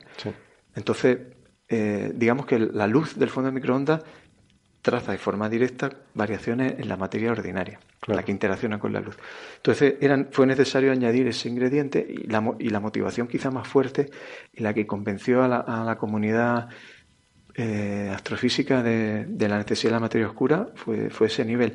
Luego, después de eso, esto ya el nivel en los años 90 se emitió a nivel de una parte en 100.000 y ahora hoy día los análisis de, la anisotropía del, con Planck ya no solamente el hecho de la amplitud, pero sí, sino la, forma de la distribución de pico, lo que nosotros llamamos el espectro de potencia, eh, eso ya nos da medidas independientes de la materia oscura, pues eso, con, una significación, como en astrofísica decimos, con 50 y tantos sigmas.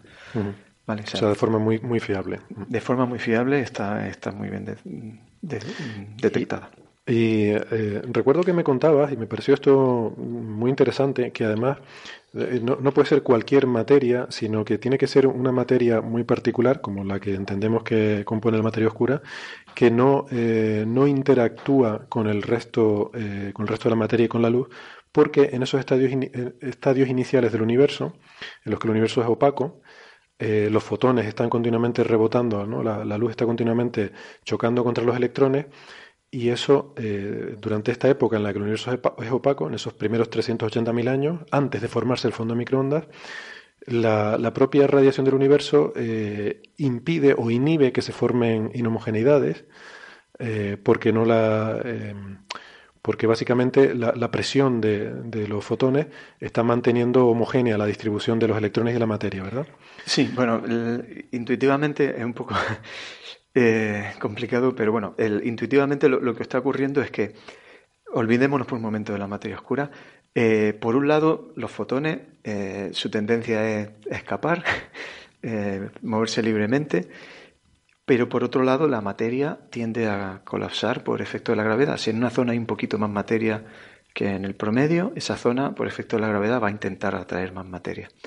Entonces tenemos una situación en que, por un lado, la gravedad está intentando traer más materia a las zonas en las que ya hay un poquito más de, de sobredensidad y por otro lado la radiación está intentando escaparse. Entonces, ¿qué es lo que ocurre? Pues tenemos una situación en la que eh, tenemos dos fuerzas, eh, digamos, que, están intentando balancearse. Eh, por un lado, la radiación que intenta escaparse y a su vez arrastra a los electrones porque está chocando con ellos y por otro lado la gravedad que está intentando colapsar. Mm.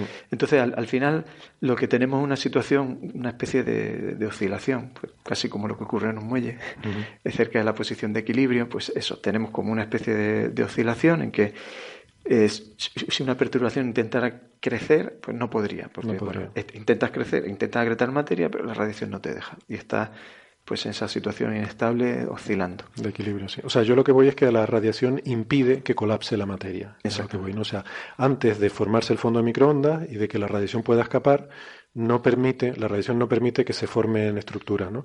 Pero sin embargo, la materia oscura sí, porque no interactúa con la materia normal y entonces ella ya sí ha empezado a colapsar, ¿verdad? eso, esa es la clave. la materia oscura esencialmente ignora el, a la radiación como no interacciona con los fotones, pues sigue su proceso de colapso.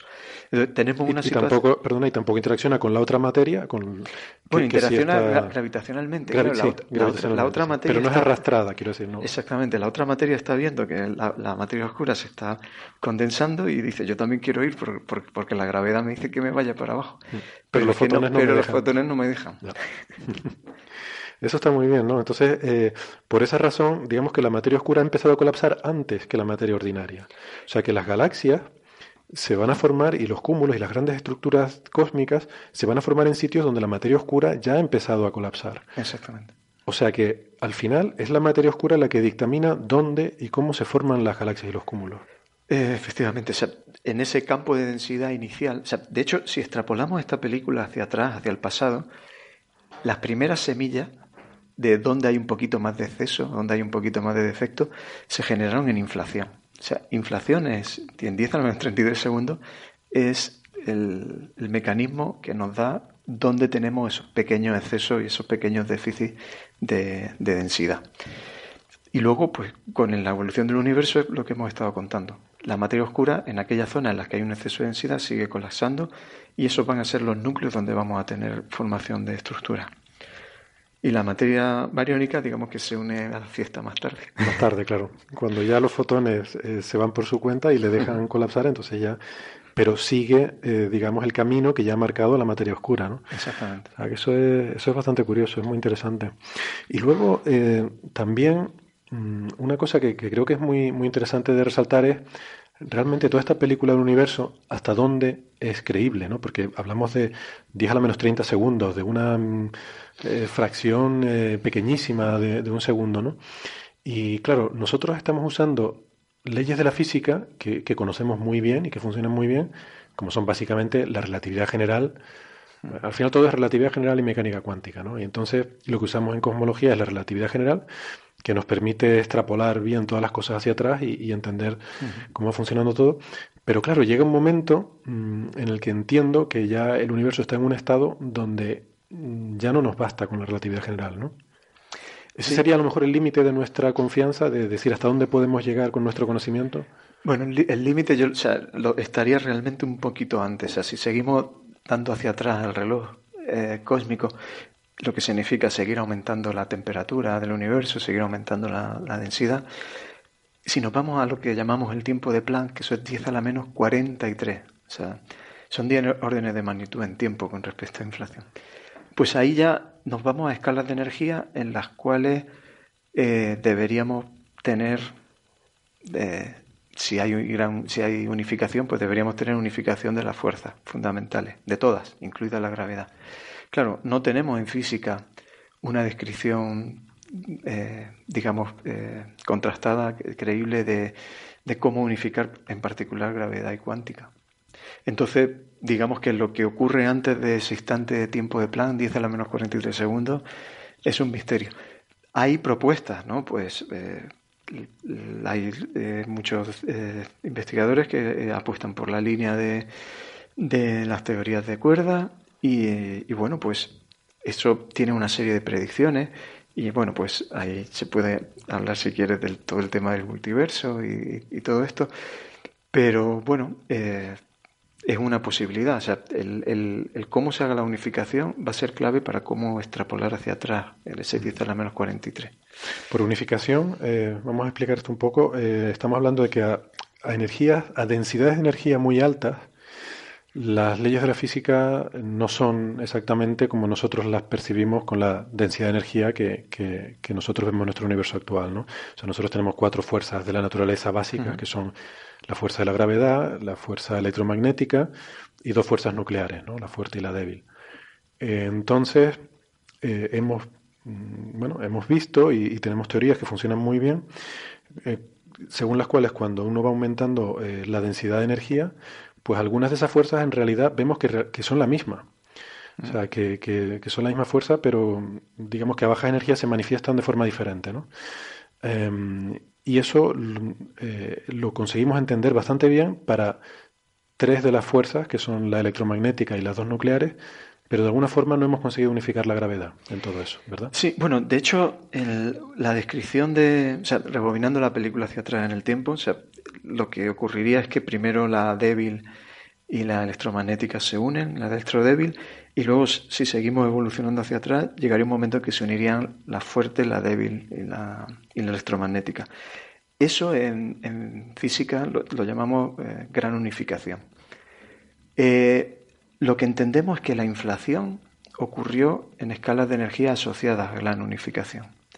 Vale, entonces todo esto de lo que hablaba antes de buscar ondas gravitacionales y entender a qué escala de energía ocurre esto, que, queremos hacer con Quijote, de forma indirecta lo que estamos intentando explorar es escalas de energía a las cuales ocurre gran unificación.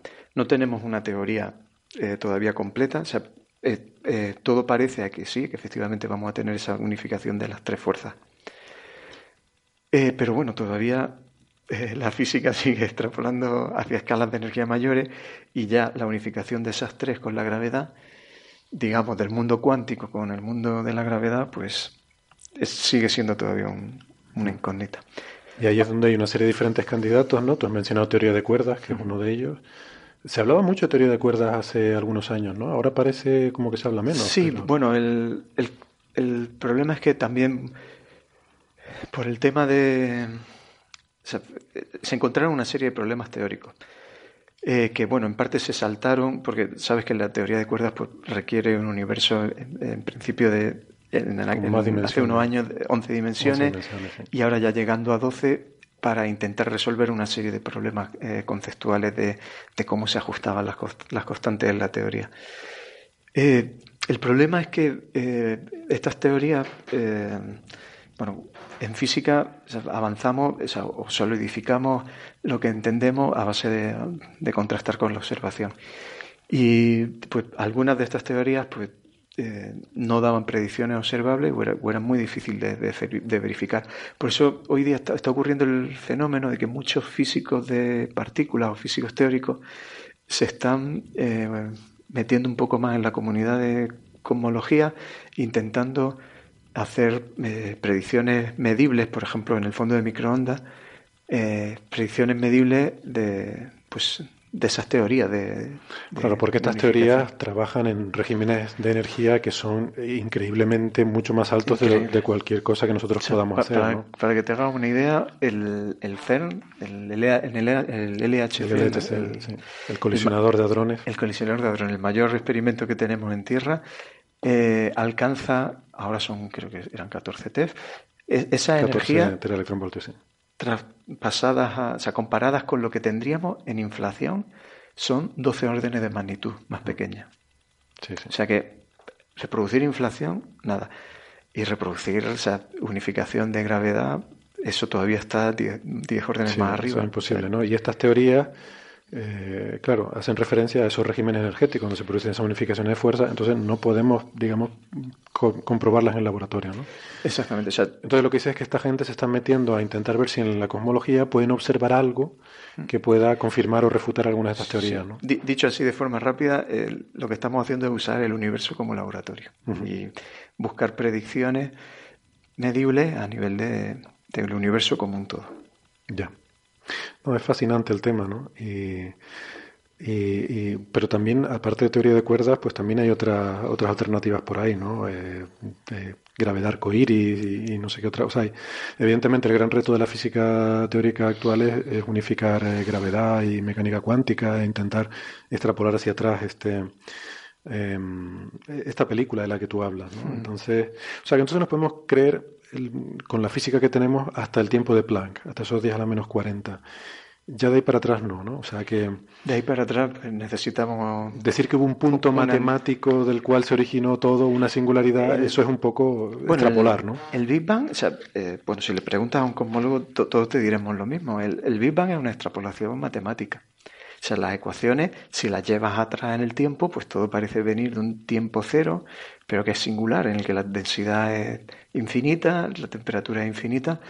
Vale, es una extrapolación de la teoría, pero pero es que el andamiaje teórico de la teoría se rompe en 10 a la menos 43. O sea, no, no sabemos cómo usar la gravedad en, el contexto de la cuántica.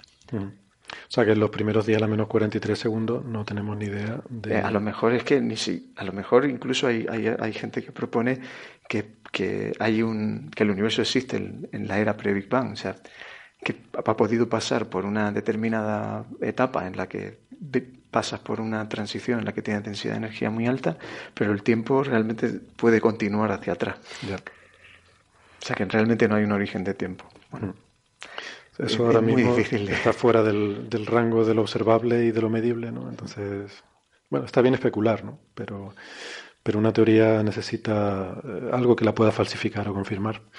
Entonces, oye, y sobre lo de la materia oscura, que lo nombramos hace un rato de forma así, no muy en profundidad, ¿no? Pero, pero que es un tema muy interesante porque ya sí que casi, casi que empezamos a tocarla con los dedos, ¿no? O sea, la materia oscura pasó de ser una cosa eh, súper, eh, no sé, casi que de, ciencia ficción o de que muchos, incluso muchos científicos, ¿no? Eso yo no me lo creo mucho, lo de la materia oscura y tal, a ser ya prácticamente una cosa que esperamos que, pronto hasta podamos sacarle una radiografía, ¿no? Eh, eh, bueno, hay un esfuerzo observacional enorme. Es verdad que empezó como una evidencia principalmente astrofísica, ¿no? que la teníamos en cosmología, pero ahora está el convencimiento en la comunidad científica que, como te decía, hay un montón de físicos de partículas que, y que están dedicando esfuerzos observacionales enormes a buscar las huellas o bien de forma directa o bien de forma indirecta de, de, la, de la materia oscura. O sea, sí sabemos, por ejemplo, que eh, tú me decías que la, discusión está de que si los machos o los WIMPs, eh, bueno, que eso es un poco, está ya un poco obsoleto, ¿no? Bueno, e, esto era una cosa que sí se hacía mucho en los años 80, 90. Eh, lo que pasa es que la discusión, hoy en día, las restricciones que, que tenemos, tanto de nucleosíntesis en el Big Bang, como de las propias, pues, por ejemplo, anisotropías del fondo de microondas, y han, restringido mucho el, modelo, digamos, de, posible de materia oscura, y digamos que la parte de lo, de lo que eran los machos, los objetos compactos, masivos, que eran básicamente materia bariónica, pero no visible, o sea, pues eso está muy, muy restringido. Mm. Materia bariónica para... O sea, materia ordinaria. La materia normal. La materia ordinaria. Los protones, los electrones, los neutrones, la cosa de la que estamos hechos. Sí, la, misma de la que hablábamos antes, que era la que no podía colapsar porque teníamos interacción con la luz. Eh, pues esa materia ordinaria, eh, pues resulta que tenemos varios mecanismos en, en, en, cosmología para medirla. O sea, no solo, uno de ellos ha sido el fondo de microondas, pero otro de ellos es lo que llamamos nucleosíntesis el mecanismo de nucleosíntesis primordial. La idea es que básicamente la materia, los núcleos más ligeros, hidrógeno y helio, se generan, se forman cuando, en los tres primeros minutos de vida del universo y estudiando pues objetos muy antiguos, estrellas muy antiguas o objetos muy antiguos, uno puede medir de forma indirecta eh, pues eso, qué cantidad de materia primordial había en el universo. Y, esas medidas que tenemos de nucleosíntesis primordial, pues son, concuerdan muy bien con las medidas que tenemos del fondo de microondas, de, forma que tenemos, digamos, varias herramientas que nos dicen que el conteo de materia ordinaria es tanto. Y ese tanto se traduce en el 5% del total. Entonces no hay mucho, no hay mucho margen para, porque para, para la materia oscura necesitamos llegar hasta el 30%. Entonces, como no hay mucho margen de, de moverse ahí, pues, eh, pues, por eso se han descartado un poco más el tema de, lo, de lo que se llamaban machos. Ahora la comunidad está más eh, en la línea de lo que eran los WIMPs, que son partículas que interaccionan débilmente. Partículas subatómicas. Partículas subatómicas que interaccionan débilmente, que suena un poco exótico, pero eh, podría ser un neutrino. Un neutrino es eso, es una partícula mm. que interacciona débilmente. siempre digo el neutrino, o sea, todas las propiedades que vamos mm, eh, dictando sobre cómo tiene que ser la materia oscura, pues nos llevan a algo como el neutrino. el, neutrino podría ser, lo que ocurre es que... fue un candidato, ¿no? En algún momento. Lo que ocurre es que la, cosmología ya está restringiendo las posibilidades de, que el neutrino pueda ser materia oscura. Eh, no hay suficientes, básicamente, ¿no? Eh, no, es, no es suficiente y también su masa. O sea, ahora con, cosmología eh, llegamos hasta el punto, con, con, Plan hemos llegado hasta el nivel de, de poder restringir mejor que en laboratorio eh, cuál es la masa de los neutrinos. y ahora mismo las cotas están a unos niveles sorprendentes de, de, una fracción, de un tercio de electronvoltio. O sea, cuando los experimentos de laboratorio, pues lo que se llaman decaimiento beta y otros, ponen las cotas a nivel del electronvoltio. O sea, una, una cosa eh, impresionante. Es curioso, nunca dejemos de sorprenderme cómo en nuestra física, estudiando cosas muy grandes, podemos eh, medir con gran precisión cosas subatómicas. ¿no? Sí. Y el ejemplo de los neutrinos, por ejemplo, en el caso del Sol también lo vimos, ¿no? cuando hubo el mm. problema de los neutrinos solares, que había la tercera parte solo de los que, de los que se esperaban. Y, a raíz de ahí se descubrió que los neutrinos oscilaban, bueno, que tenían masa, básicamente, ¿no? Que tenían una pequeñísima, porque eso eh, estaba en duda, y se descubrió que los neutrinos tenían una masa pequeñísima, pero, pero que tenían, y eso hacía que oscilaran entre tres tipos. Y cuando en los experimentos se detectaban neutrinos, solo se detectaba uno de los tres. Por eso solo se encontraba un tercio de los neutrinos que venían del Sol, porque, claro, los otros dos tipos no los podíamos medir. Entonces, pero es sorprendente, ¿no? Como estudiando cosas tan grandes como el Sol, o no te digo ya como el universo, pues somos capaces de aprender mucho sobre partículas subatómicas, ¿no? Sí, la verdad es que es fascinante, pero bueno, hay, hay, mecanismos de... Los neutrinos también afectan a la formación de estructuras. O sea, la, la forma indirecta en la que vemos la, el efecto de los neutrinos es que al igual que los fotones, al igual que la radiación, los neutrinos tienden a escaparse. Entonces, si tiene neutrinos, en función de la masa que tengan también, pues eh, en esas variaciones iniciales de, de densidad que comentábamos, esos neutrinos también tienden a escaparse y y tienden, digamos, a suavizar la estructura. De forma que si, si tienes más masa o menos masa en neutrinos, se te van a formar más o menos estructuras pequeñitas. Entonces, con, algo tan aparentemente simple como contar cuántos cúmulos de galaxias hay o, estudiar la distribución de manchas del fondo de microondas, uno puede de manera indirecta deducir la masa de los neutrinos, que, mm. que, me parece fascinante. y los números que, que se obtienen ahora de la cosmología, tú comentabas que tenemos un, límite inferior que viene del Sol. O sea, sabemos que los neutrinos tienen que tener al menos tal masa porque hay oscilaciones. Pues la cosmología, eh, digamos que está poniendo el límite por otro, arriba, el otro límite. Lo está acercando hasta niveles de... ahora sabemos que la masa de los neutrinos tiene que estar entre 0,06 eh, y 0,3. O sea, y en esa ventanita eh, nos estamos moviendo. O sea, con experimentos nuevos vamos a intentar seguir bajando ese límite, pero eh, se está muy cerca de tener una medida, por ejemplo, de la masa de los neutrinos utilizando el universo como laboratorio. Sí, sí, sí, más que en un laboratorio, eso, eso es muy impresionante. Oye, y de todas formas también quería, ahora cambiando un poco de tema, porque antes estuvimos hablando de Quijote y estuvimos hablando de las mediciones que va a hacer del origen del universo y del fondo de microondas, pero yo entiendo que Quijote no va a ser solo eh, ese, ese tipo de medidas, porque recuerdo una vez que estábamos hablando sobre el exceso de rayos gamma del centro galáctico, de nuestra galaxia, que hay una cosa ahí un poco misteriosa, que es que se, observa un, eh, un, exceso de radiación en rayos gamma que no está muy claro de, dónde puede provenir.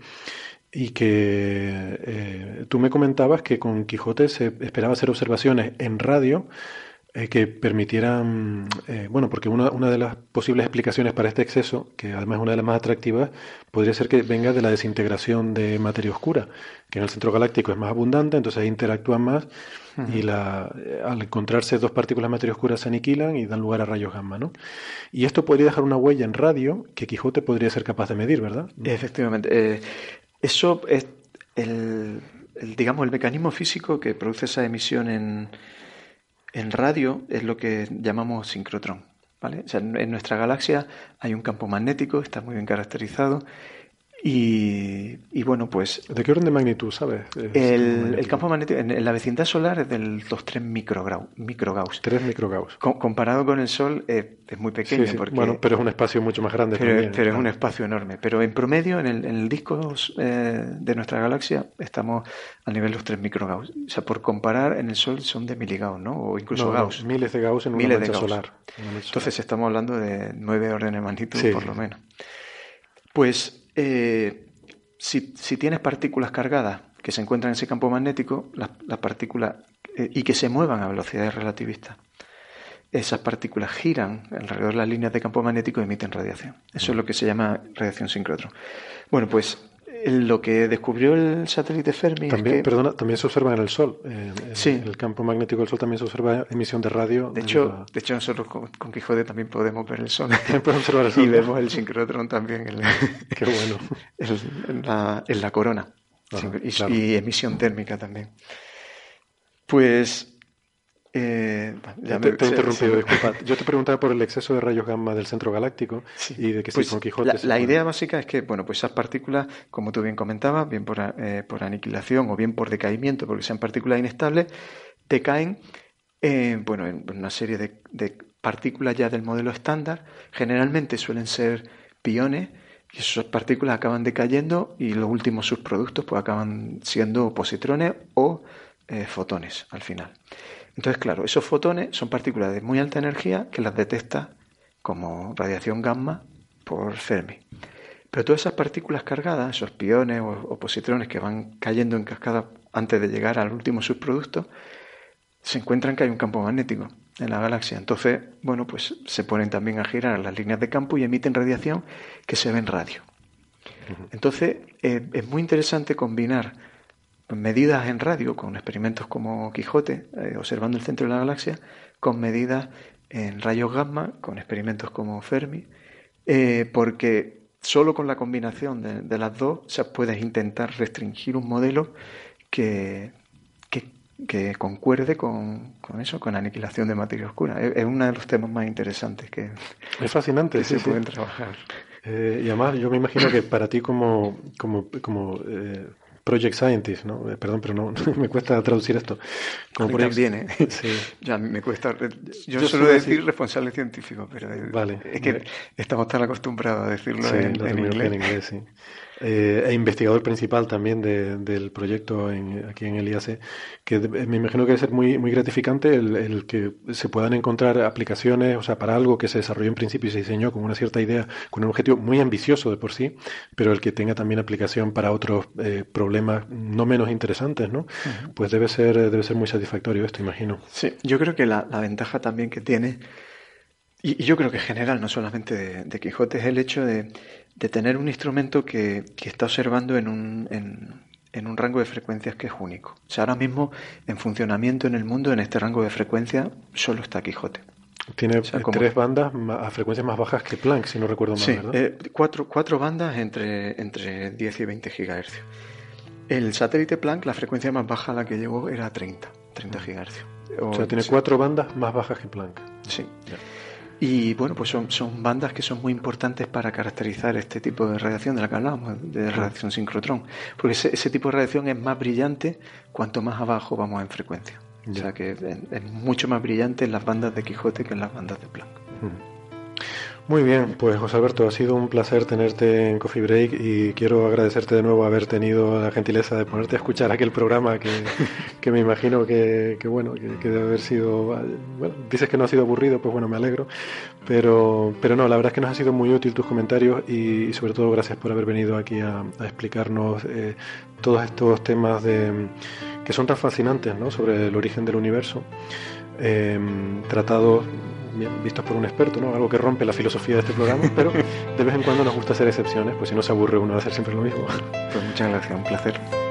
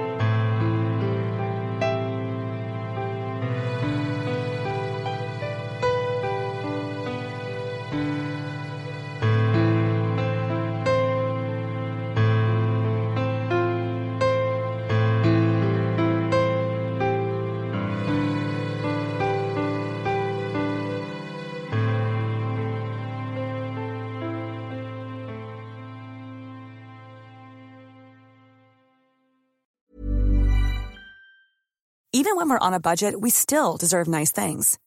Quince is a place to scoop up stunning high-end goods for 50 to 80% less than similar brands.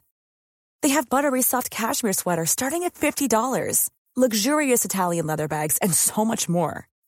Plus, Quince only works with factories that use safe, ethical, and responsible manufacturing. Get the high-end goods you'll love without the high price tag with Quince. Go to quince.com/style for free shipping and 365-day returns.